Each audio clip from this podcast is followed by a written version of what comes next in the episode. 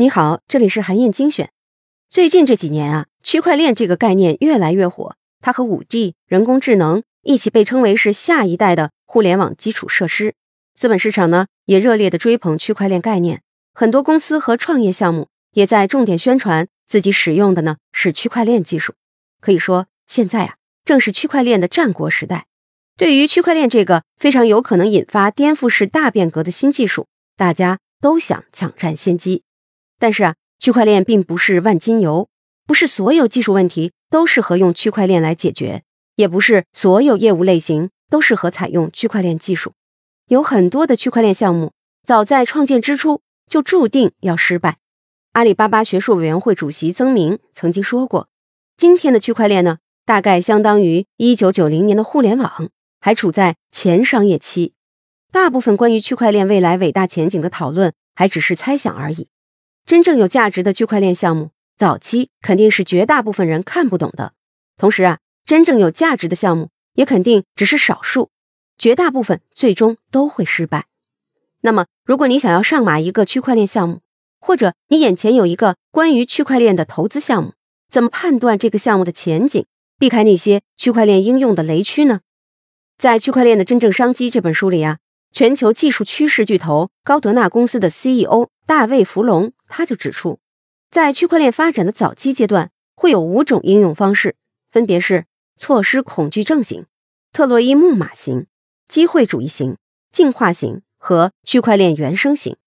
其中前两种，也就是错失恐惧症型和特洛伊木马型，并不一定比传统的解决方案更好，甚至呢还可能会带来危害。下面呀，我就来详细说一说。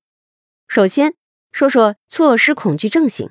它指的呢是害怕错过技术变革趋势，紧跟最新潮流的新技术应用方式。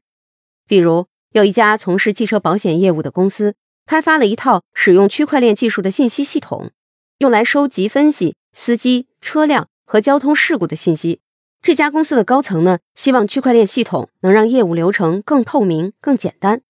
还想要通过利用区块链这种最新技术去宣传自己公司是关注创新。紧跟科技趋势的，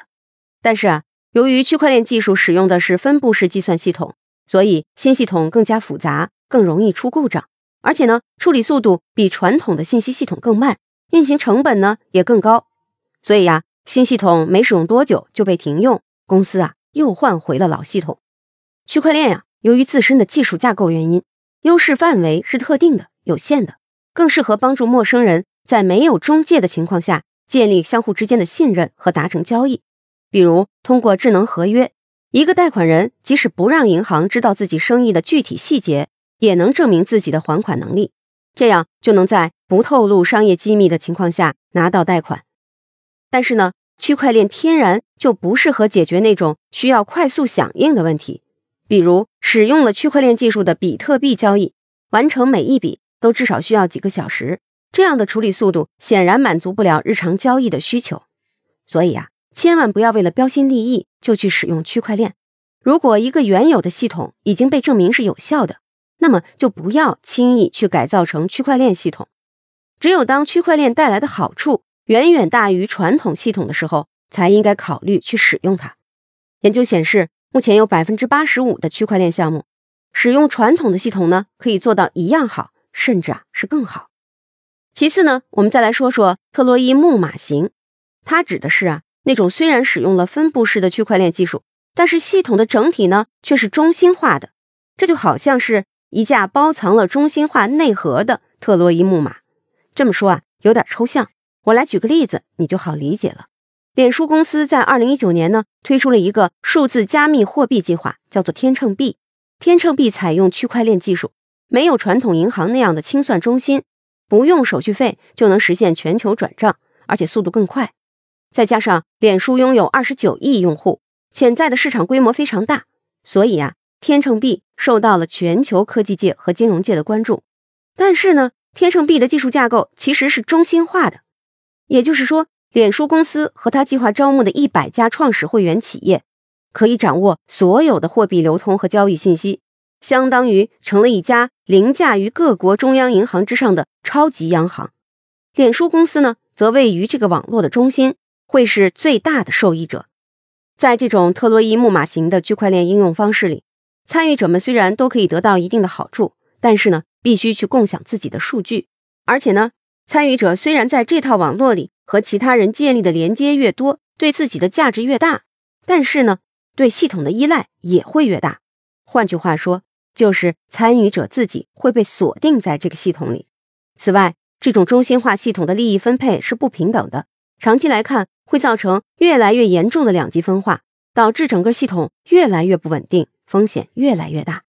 正是由于看明白了天秤币中心化的本质，还有这套系统背后不平等的利益分配机制，所以呢，外界对天秤币的反应普遍比较负面。不仅各国的政府公开反对天秤币，而且呢。脸书公司原本计划招募的一百家创始会员，最后也只有二十一家企业加入，其中没有一家是传统银行和支付巨头。